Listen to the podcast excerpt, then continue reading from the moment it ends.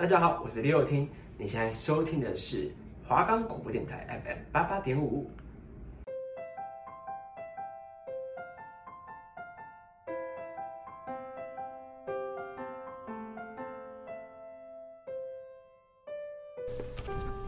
想知道距离和现实有什么不一样吗？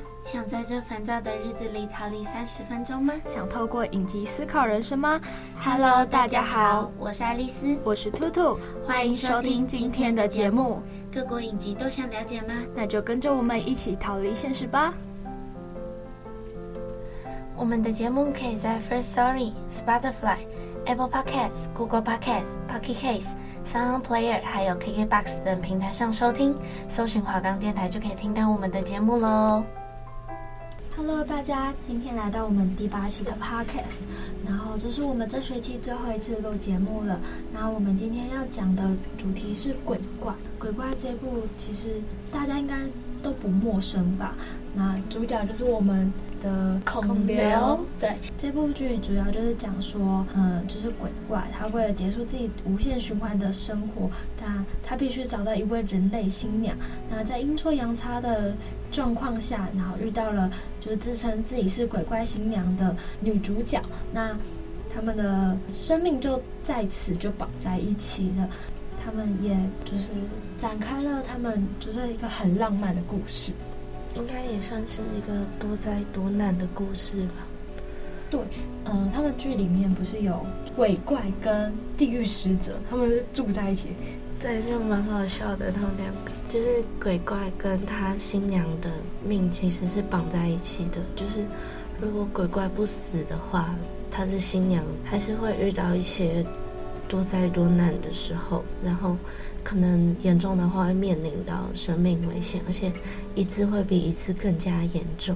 对，而且其实我觉得那个地狱使者就是也很保护他。对，然后其实他后面鬼怪找不到他的新娘的时候，地狱使者还帮他上交那个签呈，让地狱使者能够知道他在哪里。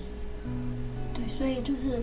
我觉得这部剧是我看过所有韩剧里面让我重复观看次数最多的。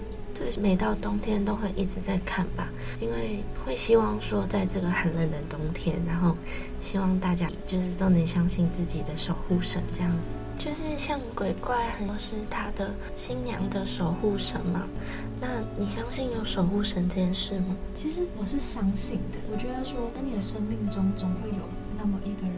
他的出现，然后他会保护你这样子，不管他出现的时间是早或晚，但是总会有那么一个人的出现，成为你的守护神，然后你们就是成为彼此的寄托。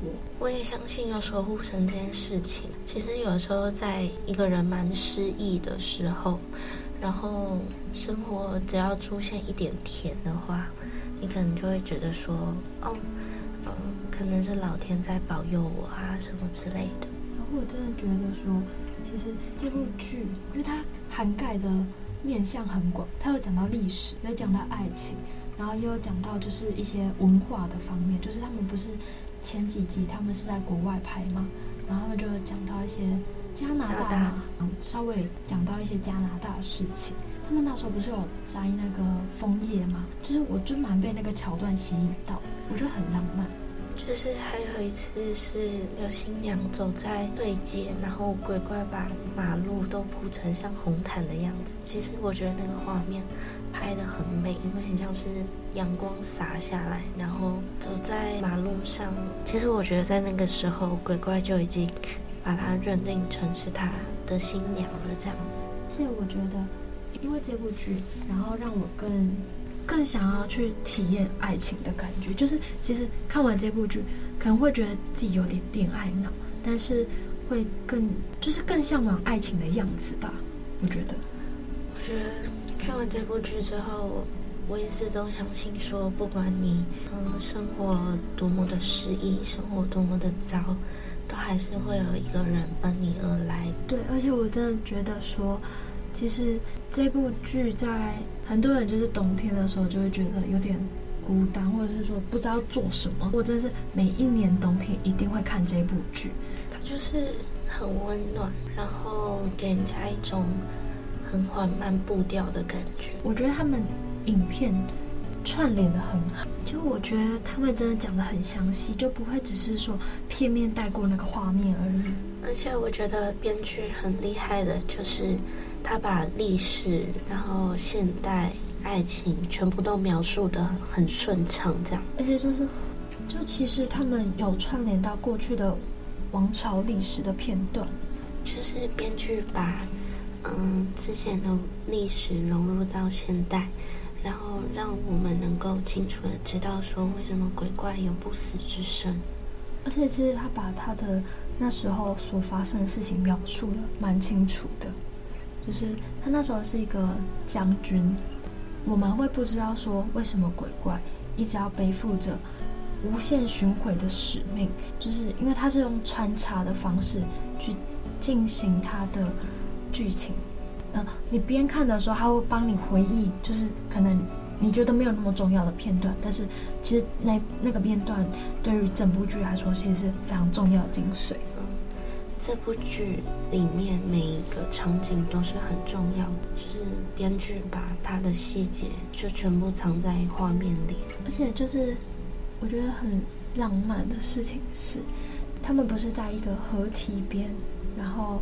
女主角召唤鬼怪，她不是就给她一个荞麦花？对，我觉得荞麦花就是她真的是看起来真的不怎么样，很不起眼的花，但是她的意蕴却很深。而且对于女主角身上的那条红围巾，也是贯穿整部剧，我觉得很重要的一个部分吧。因为一刚开始，她妈妈只是希望说她能不要看到鬼。然后到后面，那条红围巾就变成了她的那个，就是有点信物的那种感觉。就是她有他就很安心啊，或是他去哪里都要带着他，就很像是女主角的一个象征了。对，而且我觉得女主角就是小时候的时候，她在她还没遇到鬼怪之前，她过得很辛苦。就其实就是在高中的时候啊，女主角遭人家排挤。但是那些鬼都会帮助他们，因为其实女主角对他们一开始是蛮排斥的，但到后面她就是一一完成他们为什么要留在人间这样子。而且就是其实她也很友善的帮那些鬼去解决一些事情，对，让他们能够安心的轮回这样。其实我一开始是不太相信有神这件事情，因为我觉得。嗯，你的命运是掌握在你自己手上。就是其实我是一个没有信仰的人，然后你的命运是掌握在你自己手上的，所以就即便有神，他也没有办法帮助到你。就比如说，很像是你考大考的时候，你会去拜文昌帝君，我会觉得说这件事情就只是拜一个心安而已。我觉得它只是一个形式上的事情，但是。像是我就是属于那一种，如果我做了能，就是让我自己放心一点，那为什么我不做这件事情？虽然说它真的是走一个流程上面的仪式感嘛，但是我觉得说，如果我做了，那我相对的我自己也比较心安的话，那我为什么不做？因为其实就是像你说的，我也没有特定的信仰。就是我觉得说。考试这件事情，他考的都是你该念的，神也没有办法帮助你说，哦，你这个一定会过。你去拜，然后可能就会觉得说，哦，我有拜过了，那我可能就会，嗯，考得蛮好的之类的。可是对我来讲，我会觉得说，就是很多事情，你一旦自己做了决定，这都是你的命运，都是你自己该负责的。对，就像是说。如果你今天做好万全准备，那你只是去拜拜，然后走一个就是形式上的话，那就是那就没有什么好说的。但是如果你真的什么都没有做，然后你就只是为了拜拜，然后去保佑你可能考试会很顺利，考到高分之类的，那这是完全没有意义，因为你连就是最基本的事情你都没有做到，然后你反而去做那些其实比较没有。必要去做的事情，有点浪费自己的时间。但是看完了这部剧之后，我我想我开始慢慢会相信说，其实这个世界上会有一个人守护你，不管你多糟，不管你生活多么的堪，又或者是说你过去经历的什么，就是他并不会阻碍那个人的出现，甚至是那个人想要保护你的欲望。他出现仅仅就只是为了想要跟你相爱，仅仅就只是。为了你一个人，而不是像现在的时代，有点很像是走马看花吗？对，而且现在的时代就是素食爱情，所以就变成说，很多人就是他们即便交往，但是他们很像是在替自己下一段感情做准备的那种。对，就是很多时候他们已经准备好下家，所以才跟你分手之类的。那我觉得这就是一个。走马看花的爱情，你就只是他选择里面的其中一个，你并不是他的唯一。那你为什么要执着于他呢？就像是因为我的家里面同辈的，我虽然比较小，就是我前阵子刚参加完我堂哥的婚礼，然后我就是蛮羡慕他们的爱情，就是我的堂哥他们，就是每一段爱情都是长跑十几年的那一种，就是都是从国中。在一起，然后到现在，然后结婚，这样就是我会很羡慕那种就走了很久很久的爱情。我觉得现在的爱情有点太快了，就是你们可能认识个两三天，然后你们就交往。可是，在以前时候的人，他们的认识都是以年来计算，才慢慢步入下一段感情吗？对，就是可能是交往啊，有可能就是。婚姻，就是现在的人都很流行闪婚这件事嘛，但是这样子离婚率也是逐年提高。以我来讲的话，我还是会希望说，我们的认识是以年以月来计算，然后我们的交往是以年来计算。虽然本人的爱情是没有这样过了，其实我会觉得很熟悉彼此，但是。其实我每一段恋爱谈的时间都很长，但是我觉得真正就是谈恋爱的开始是从我们在一起的半年后开始的。虽然说我每一段跟我在一起的人都是跟我认识很久，然后就已经彼此很有默契，但是我觉得在一起跟过去已经是不一样的感觉了。那我们必须要就是。重新磨合，然后重新找到彼此的默契。我这个一认识超过半年，那个时候刚好碰到疫情，我们也就是分开了蛮久的，然后每天都只能靠视讯、靠电话来维持感情。那其实我觉得这样子蛮累的。可能一般人现在流行网恋这件事情，但对我来讲，我觉得网络上你没有办法。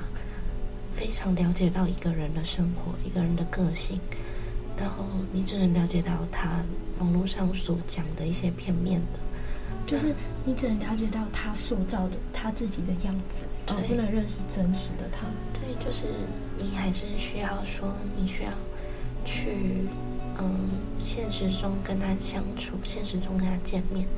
但是因为我那个交往差不多八个月的男朋友吧。然后我们有一段时间都是一直住在一起，所以其实都蛮了解彼此的。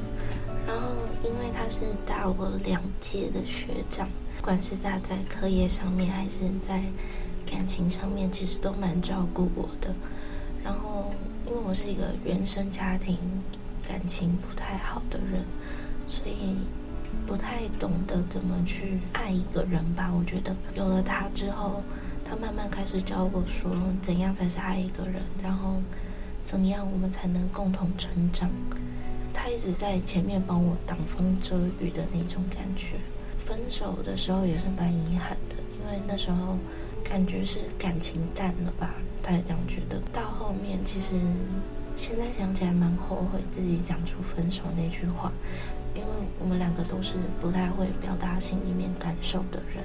分手是我提的，可是就是我也不知道他会不会听这个节目，因为他现在在当兵。但是还是希望说他可以，嗯，找到一个比我更爱他的人吧。我觉得。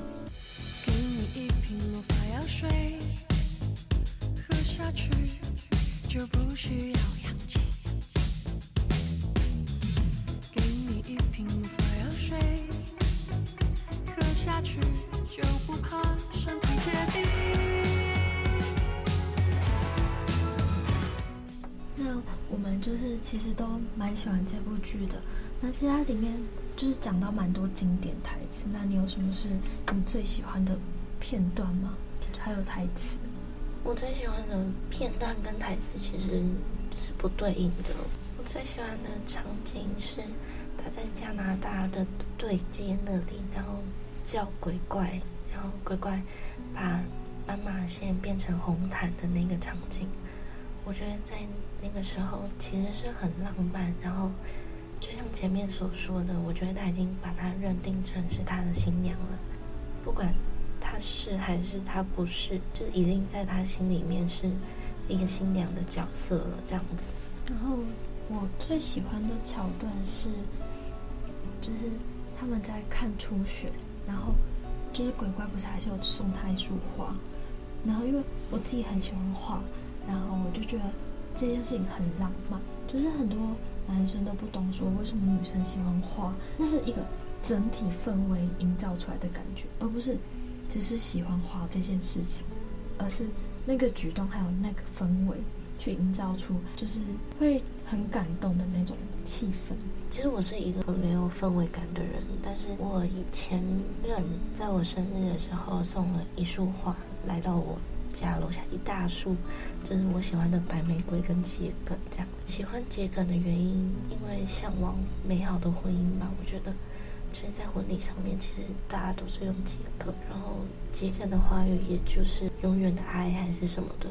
对于我来讲，其实永远的爱这件事情，其实我觉得蛮难想象。我觉得，因为你有就是原生家庭的关系。所以会让你知道人说，其实你有点不太相信爱情，但是你又想要追求爱情的理想。那我自己，因为我我刚刚有讲到说，我自己很喜欢画这件事情，然后其实我很热爱插花，然后我其实有时间的时候，我真的会去花市买花，然后回家插一大束的那一种。就是只要我朋友生日，我有空，我就去花店。然后我跟老板说，我要自己包花，我会依照每一个人的特质去包一束专属他的花。我每一年一定会包一束花送给我家人，就是母亲节的时候，我会包，一定会有一朵向日葵，因为向日葵的本质是向阳嘛。然后我希望说，你每天都有这个就是动力跟冲劲去迎接你每一天的开始。然后我会包桔梗，因为。我自己很喜欢桔梗，桔梗的花语就是永恒不变的爱。我会包郁金香，但是郁金香真的很看季节性，因为郁金香是一个在荷兰的花嘛，那其实它其实在台湾并不能放很久，所以其实说我每次挑选郁金香的时候都蛮怕，就是我刚好挑到它刚花期花开的那个时间点。因为每一批进货的时间都不一样，郁金香代表就是很高雅。然后很充盈的那一种。我有说到说我生日那天收到了一束花嘛，就是我为那朵花下了一个注解：你不一定要成为玫瑰，你可以是雏菊，可以是路边的小黄花，你可以成为所有你想成为的。希望收到花的人都可以成为他自己想要成为的吧。这样听起来，就是我们两个今天都蛮喜欢花的。那如果在这个圣诞节，你要送自己一束花，你想要就是你希望你的花里面有什么东西？两个必不可少的应该就是桔梗跟白玫瑰，然后或者再一点满天星点缀。对，我自己我自己很喜欢桔梗，但是我喜欢那种香槟桔梗，因为毕竟现在冬天，我也希望说我收到是暖色调的东西。对，还有就是那个洋甘菊、洋甘菊、小雏菊这种东西。就是我觉得它虽然小小一朵，但是其实它的意欲是希望说，就是你在逆境中你要必须要很坚强的那种，能够鼓舞人心的吧。如果你真的去了解它的话，我会想要收到就是雪松。有些人会把这个当做一个素材，然后就是雪松，其实就是它是在寒冬中，它会开一个小小小小的花，然后我就觉得说。他一直在警惕着我们说，就是当所有的万物都在休息的时候，但我们必须要很努力，去绽放自己。当所有人就是都在沉睡的时候，还有我陪你。对对对，就是那种感觉。然后就是觉得说，其实花是一个很娇贵的东西，但是它却可以在寒冬中开的那么，嗯，它也不是盛开的那一种花，它是那种点缀，然后会穿透你的生活的那种。那我们是不是还有就是还没有讲到，就是关于你在这部剧里面最喜欢的台词吗？里面有一句话是说，在世之人一定要更努力的生活，虽然偶尔会哭泣，但要笑得更多，活得更坚强，这才是对所承受的爱最大的报答。我觉得就是你的亲人离世，然后他们把爱的回忆都留给了你。这样子，你算是句子里面说的在世之人，所以你如果一直在哭泣，然后或是一直在为了他的离去而伤心难过的话，他反而会像鬼怪里面的鬼一样，就是会因为担心你而没有办法转世。所以，因为他就是会一直留恋于世间，说那会希望你好好的。对，然后。就是虽然你偶尔会哭泣，你但你也要活得更加的坚强，这样子才能让他们放下心来吧。对，那我喜欢的一句台词是：“跟你在一起的时光都很耀眼，因为天气好，因为天气不好，因为天气刚刚好，每一天都很美好。”那我会很喜欢这句话，是因为因为是你，所以我的每一天都很好。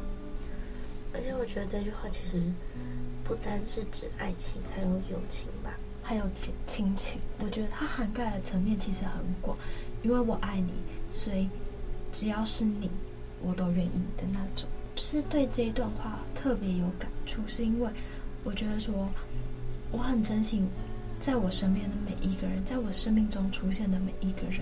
那因为是你，所以。我们才能成为我们，不管之后如何，那至少我们一起共同经历了很多回忆。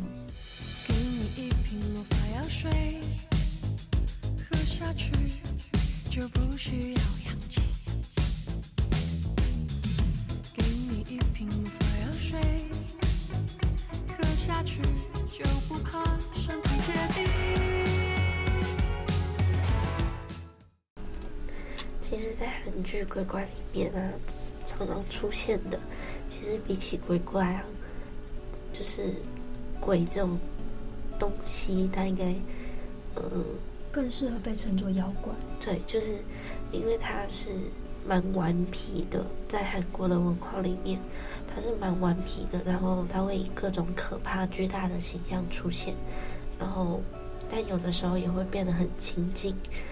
有的时候会玩弄，就是经过他的人类之类的，就是他其实是以一个很像小孩子那种感觉的形式出现。对，其实他只是玩弄，他并没有想要危害你的那种感觉。我觉得，嗯，就其实，在台湾的概念就是要像是什么？嗯、对，我们不是会有种形容词叫小孩子气那种感觉。它其实也有点像是传说，就是在韩国文化里面来说，就是鬼怪这种东西，就有点像传说，就像是我们的什么魔神的那种感觉。嗯，对，就是它，因为这种东西本来就没有很具体的科学依据，所以其实也没办法去论证说它是否真的存在。就这部剧，他们其实有到那个加拿大魁北克拍，就是枫叶那个桥段很吸引我。